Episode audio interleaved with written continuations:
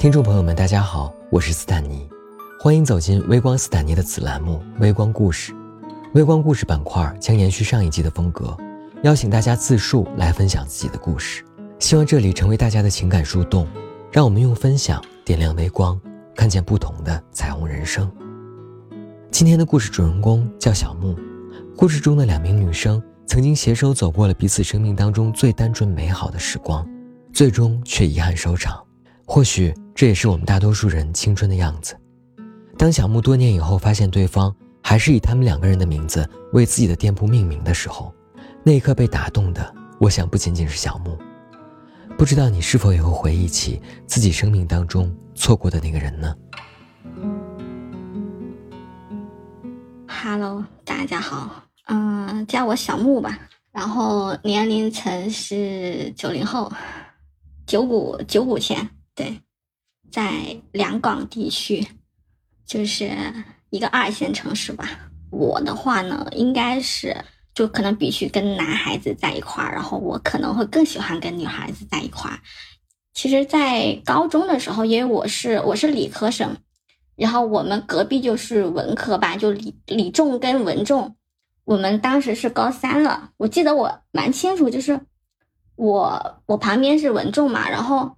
有一对女孩子，就她俩是，就当时说在学校还蛮蛮瞩目的，就是人家都会去说啊，说你看隔壁班的，然后那两个女孩子咋咋的，但人家学习很成绩很好，但是我一点都不排斥，我觉得哎那挺好啊，然后但是但是当时周围的同学就是那种呃声音不太好，就是就是感觉是不太能接受吧，就会觉得说哎。就两个女孩子怎么怎么的，但是当时我的我的接受度来说，我觉得那有什么呀？人家长得又好看，学习又好。我说我说我说你们为什么戴着这种 眼睛去看人家呀？就就这个这个其实到后来我就心里面，包括后来我跟上了大学之后嘛，包括我跟苏妍认识，我就我就没有说对他的这种身份我去就排斥。因为我们后来就是我跟他很熟很熟的时候是大二了，就那时候他就有跟我去谈研，就是就是他可能自己会更喜欢女孩子什么的，呃那时候我可能也就会意识到，就是他他可能是这方面的，但是我我也没有说去去去那个疏疏远他嘛，就因为我们之前关系还还算挺好的，我是能接受的。因因为我是那个单亲家庭，就是我的爸爸就就癌症嘛，到我快初三毕业，对，然后就复发了，就就那一次就没救回来。从那开始，就是就是我妈妈一个人带着我跟我的妹妹，就拉扯两姐妹嘛，就可以这样说，经历到这样的一个落差，所以一直来说，为什么我就。在高中的时候，就更加坚定说，哎，其实他那么辛苦的，只希望我成人嘛。然后我还觉得那还是好好读书更重要，所以就一直就是以学业为重。因为我是在我本市读的大学，那个苏妍她不是本市的，就来到这边读的大学。大一一般不是社团招新嘛，这当时是我舍友拉着我去报名的。要自我介绍，然后当时好像是我先介绍完了，然后我就下来了，然后完了之后舍友当时他推推我，他说你看台上那个，然后讲话那个，他说他他是隔壁专业的班花，抬眼看上去，然后就啊确实就很漂亮的一个女孩子，就眼睛大大的，就很好看，就是那种，嗯，就是那种会说话的眼睛，就那双眼睛我觉得特别好看。她那会儿是长发，然后是那种嗯那个齐刘海。就挺小家碧玉的那种感觉，然后是那种典型的瓜子脸，然后就哦就记住他了啊，就是呃隔壁班的，就我跟他不是一个专业的，我是主修的行政法，他是法律事务这一块，更偏向于律所这一块的一个方向，就是班级上我们有时候开班会，他就在我隔壁，就这样的一个关系嘛。一起进社团之后就点头之交，就是就我我们私下也没什么交流。就真正熟起来是在大二，对，大二就换届了。然后那会儿她是当了我们那个协会的会长。她是怎么样的一个女孩子呢？逻辑性很强，讲话也也很厉害。我是属于给我们院丢脸的那一种，就是就是我不会吵架，就她比较会吵架，就包括后面我们相处过程中，就就她特别看不得别人欺负我，就是我一嘴笨，他就能马上跳出来，然后就就替我收拾人家。就他很有正义感，然后他很有才，很会写诗。我也喜欢写，就是但是我写的是偏现代散文这种，然后他是喜欢古典的。就大二之后，就因为社团的事情就开始就是啊，真正真真正正你就要去管了嘛。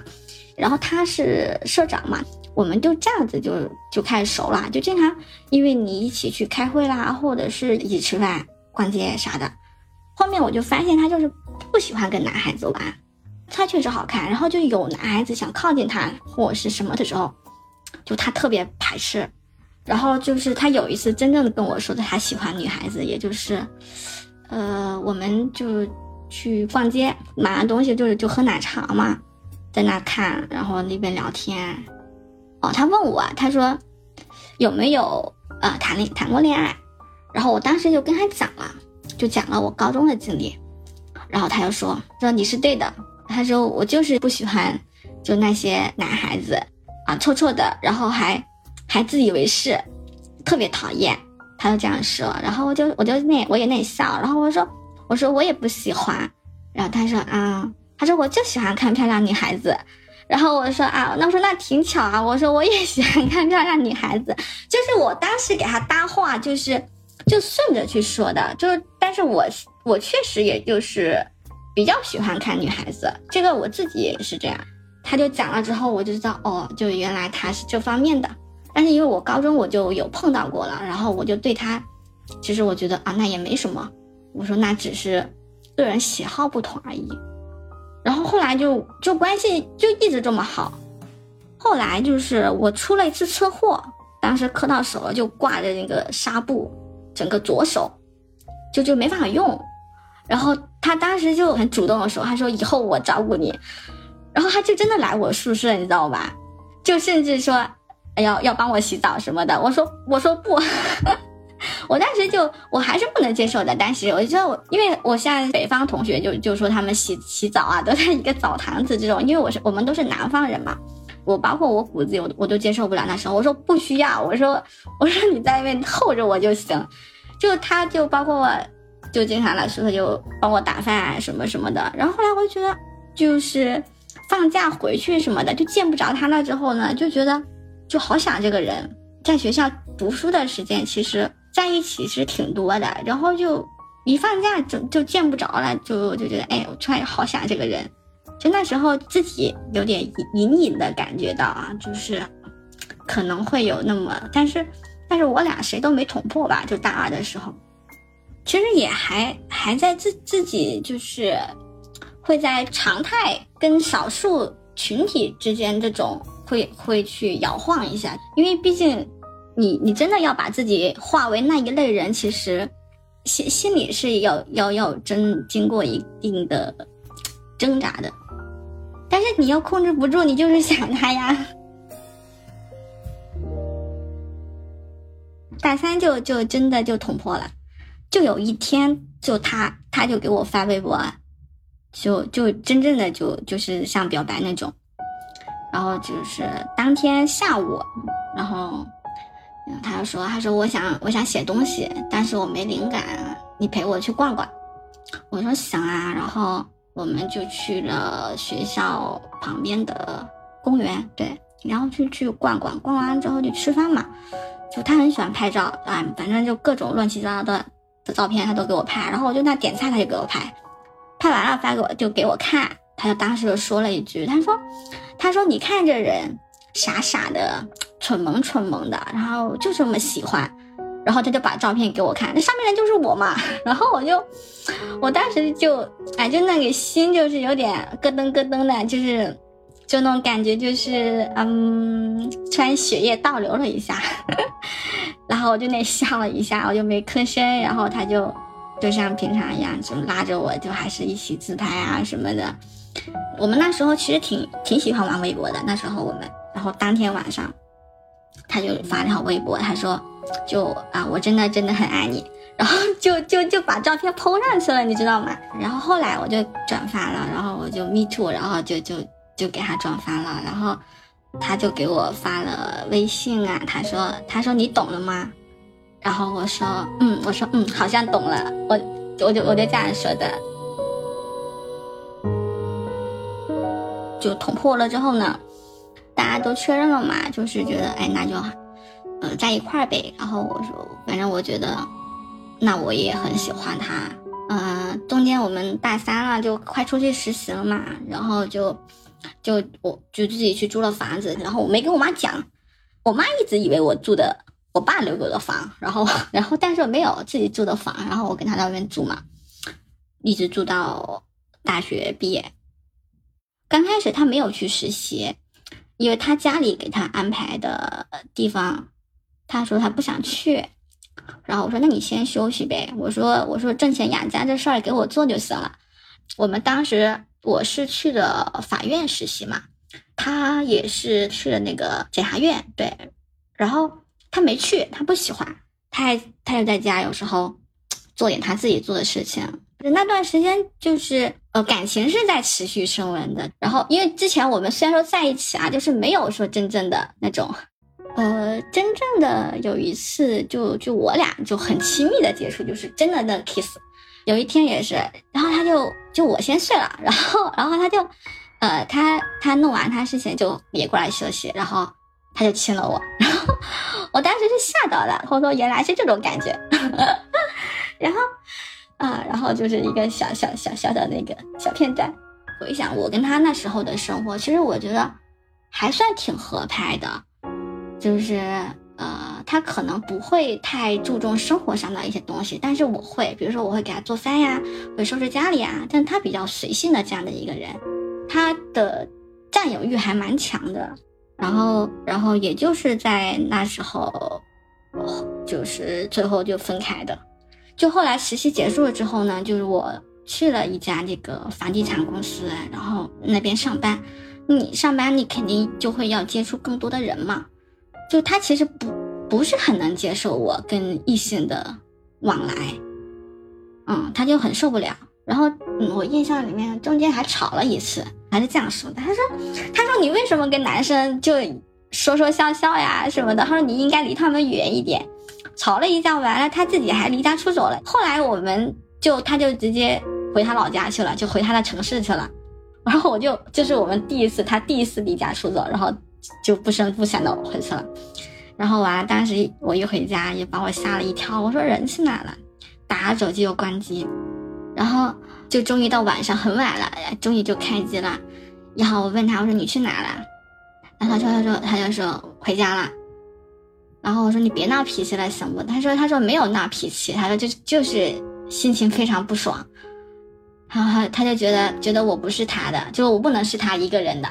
然后我说我说咱们讲点道理行不行？我说我说你现在没上班啊，我说我我现在在上班啊，我说我说我不可能不跟呃一些异性的朋友接触，我说全世界也不可能都只有女孩子。他说他那也不行，就是他也很钻牛角尖。然后后来说说他自己也是有点那个了，就完也撂我电话了。然后后来我觉得，哎，这样吵也不行，就周末了嘛。然后我就直接买了张票，就去他城市要把他接回来了。就当时我不知道，我也不知道他住哪里。我到了那里之后，就拍个拍个照发他微信上，我也不知道他能不能收到啊。然后我就先去把酒店订了。然后结果，然后最后到了晚上，挺晚了，大概九点多，他。应该是开机了，当时，然后就看到微信之后，马上打电话给我，他说你是不是傻？然后我说我怎么了？我说你都你都吵架了，我说我不得来把你接回来。他说，他说你他妈知道我住哪吗？你怎么就跑来了？说脑子有脑子是不是进浆糊了？就就叭叭又把我骂了一顿，就一一顿骂。然后后来我说那你来不来？我说我我是来接你的，他就从他家里面就就过来了，然后来就就也算和好了。然后就一起又回到了我这边的城市，但是后来我们俩也自己也聊了一下，我说你不能去过于去限制，毕竟我们生活的是在这样的一个大环境下。我说我说不可能，我们就把自己真的关起来。我说我说首先上生活上就不允许。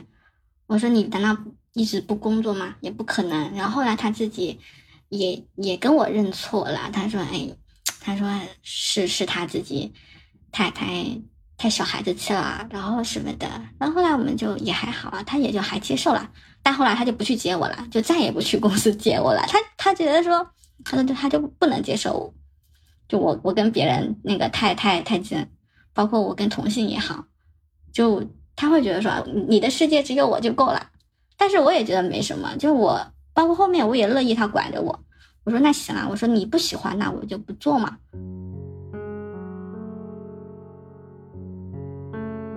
毕业之后的大半年吧，快一年。然后然后但是我妈又很很逗，就一直跟我说，然后有时候我去吃饭，一直跟我说给我介绍对象。然后我就说：“我说你，我说你是有多想不通呀？我说我才大学毕业多久呀？”他说：“哎呀，就是那个亲戚介绍的，他一直给我就就让我就去去相亲，你知道吗？哇，当时我内心是真的是很崩溃，当时我真的相当不能接受。但是他他一直说，你知道吧？他一直说，有一天晚上打电话给我，还跟我说，然后我是我是被说烦了，当时我就说我说那行，我说我去见一见吧。结果他就就素颜他就回来了。”然后，然后他听到了，你知道吧？然后他当时没吭声，他知道我在打电话，他没吭声。然后我挂了电话之后，他就质问我，他说：“你你要干嘛去？”然后我也没撒谎，因为我正好听到了。然后我就说：“我说我我妈妈，呃，说给介绍个男生，让我去见一见。”他说：“你为什么要去见？”他说：“你不会拒绝吗？”然后我还我没吭声。他说：“他说你想干嘛？你不想继续了吗？”他一讲到这这句话的时候，其实我就就开始有点冒火了。然后我就说：“我说我我没有说，呃，要要要分开，我只是不想妈妈，呃，太难过。我说我就只答应他，他去看一看。然后他又又找到那个点，他说：他说那你怕你妈妈难过？他说你怎么不怕我难过呢？然后我他又一一钻，我就没吭声，我就没说话了，因为当时确实也不知道怎么去。去给他搭话了，因为确实就很难那个，因为本身我自己这样的家庭，我也不可能当时就跟我妈去跟我妈出轨，就这也不可能说你让他已经五十多岁的老母亲，你让他去接受这种东西，然后我就没吭声了，我就回厨房去继续做饭嘛。那我不理他之后，他又冲进厨房来，又继续吵，他说：“你是不是非得去？”然后我说：“我说我只是看一看。”他说：“你想过我吗？”我说：“我想过了。”我说：“这个东西，我说，我说我希望你理解我。我说，毕竟，毕竟我跟你的家庭是不一样的。”他说：“你是不是一定要去？”当时就一直问我这句话，问了三遍，然后我就没有回答他。然后最后他就推了我一把，他说：“那行。”他说：“我们就这样吧。”就就摔门就走了，然后就直接又又是关机，你知道吧？后来我我也以为就是他，他就是生生气，可能就就气消了，自己回来。然后因为我期间也一直给他发信息，反正就不回，打电话也关机。我就想说，哎，闹闹脾气，那就闹一闹吧，是吧？闹完就就好了嘛。过了几天，然后我下班回家，家里所有关于他的东西全收走了，让他把我吓了一跳。然后我自己整个人的那个状态，就就我就感觉。完了，然后他真的走了，然后当时就腿都软了，你知道吧？就是直接坐到床上，然后就就就拿手机打电话的时候，那个手都在抖，然后就一直打，也是打了好几个，最后就还是开机了。开机了就我就跟他说：“我说我说你现在是真的打算不要我了吗？”他说：“我没有不要我们。”他说：“他说是你是你先不要我了。”然后他说：“你都要去去认识别的男生了。”他说：“他说那如果我没有听到你打电话，说你是不是就不打算告诉我？你你你你就真的真的就就离开了之后才跟我讲吗？”我说：“没有。”我说：“我一直跟你说我没有，我需要这个时间。”我说：“我想你体谅我一下。”他当时也也很生气，他说：“他说我他妈还不够体谅你吗？”他说：“我感觉我都要被绿了。”我说：“你这话就扯远了。”我说：“我什么事情都没做呢。”我说你的讲的也是也是过分了，然后后来他说他觉得我过分，之后他直接就啪的把我手机又给挂了，就挂我电话了，就再打过去就就打不上了。然后我再找他朋友，他朋友就就也不回了，可能也有个几个月了之后吧，就发现信息也发不过去了，电话也根本打不了了。然后看他微博，就发现就是我们所有的东西全全部删掉了，然后。我再去联系他朋友，就他朋友也把我拉黑了，就那一下，我然后我就真的知道哦啊，那就就这样子收场了。他也没有给我太多说话的机会，然后就就这样子就分开了。对，毕业之后的第三年吧，三年多，然后有一天就是我们社团的学妹突然跟我说，她说她要结婚了。然后问我要不要一起去喝喜酒，然后其实后来后来我跟他说，我说学工作忙没空，我跟我学美术的，但其实他没有邀请我。然后然后后来是在我们共同的朋友就是朋友圈看到的照片嘛，然后我说啊，那真的是结婚了，然后自己就就放下了，然后就觉得哦，那那就可能缘分不够吧。他就是去年。去年年年头的时候找的我，然后没有加我微信，因为他找的我学妹，然后我学妹知道我俩关系好，但是不知道我俩为啥吵掰了，然后我学妹也不敢直接推微信，然后就就把我那个 QQ 给了他，然后后来我就当时开着会，突然间 QQ 弹信息出来了，我一看，那我就知道是他嘛，就当时心里还咯噔了一下。但是我也点了，我也点通过了，然后他就说，他说我过几天要回来，然后一起吃个饭呀。我说等我开完会再说好吗？他说哦那可以。然后后来我们就会后就就联系了一下，然后就约出来吃饭。就吃饭的时候也，他就给我道歉嘛，然后他说，他说就其实之前就他自己就不够成熟，他太小家子二十七了什么的，这样跟我讲。我说我说没有，我说也不说说谁对谁错吧。他说我感觉我自己害了你，他这样讲。我说没有，然后后来就没有在饭桌上再聊这种话题了。我觉得挺沉重的，我感觉饭都吃不好了。然后他就再随便闲聊。他说最后再送他回到他呃住的地方，对。然后我就跟他讲，我说你没有错，我说你一定不要去跟我说对不起。呃，我说只是我那个阶段的我，我说不不够勇敢，也没有去踏出那一步。我说你现在能够过得开心，我说我看到你，嗯，现在这么好，我说我也挺开心的。就当时在车上我就这样讲，然后他说你永远都这样，你一心都是为了别人。他说他说你以后不要那么傻，嗯，知不知道？他说你会吃亏的。就这样讲，然后我说我说没事，我说我以后争取像你一样聪明。然后当时话讲到这里就就就完了，然后他就下车就走了。他就是作为一个存在在我微信好友列表里面那么的一个人，然后有时候他可能会来评论我的朋友圈，就就差不多了。包括他现在跟他以前大学一直喜欢的东西就没有改变。就曾经我们在大学的时候，我们约就他跟我约定的，叫做后来以后他要做什么，然后要怎么怎么样，然后现在他在做的这个事情，就是曾经我跟他约定的事情，这这是我到现在让我震惊的一个点。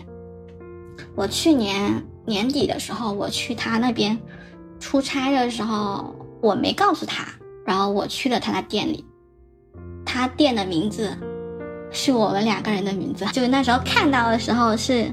眼泪都打转了。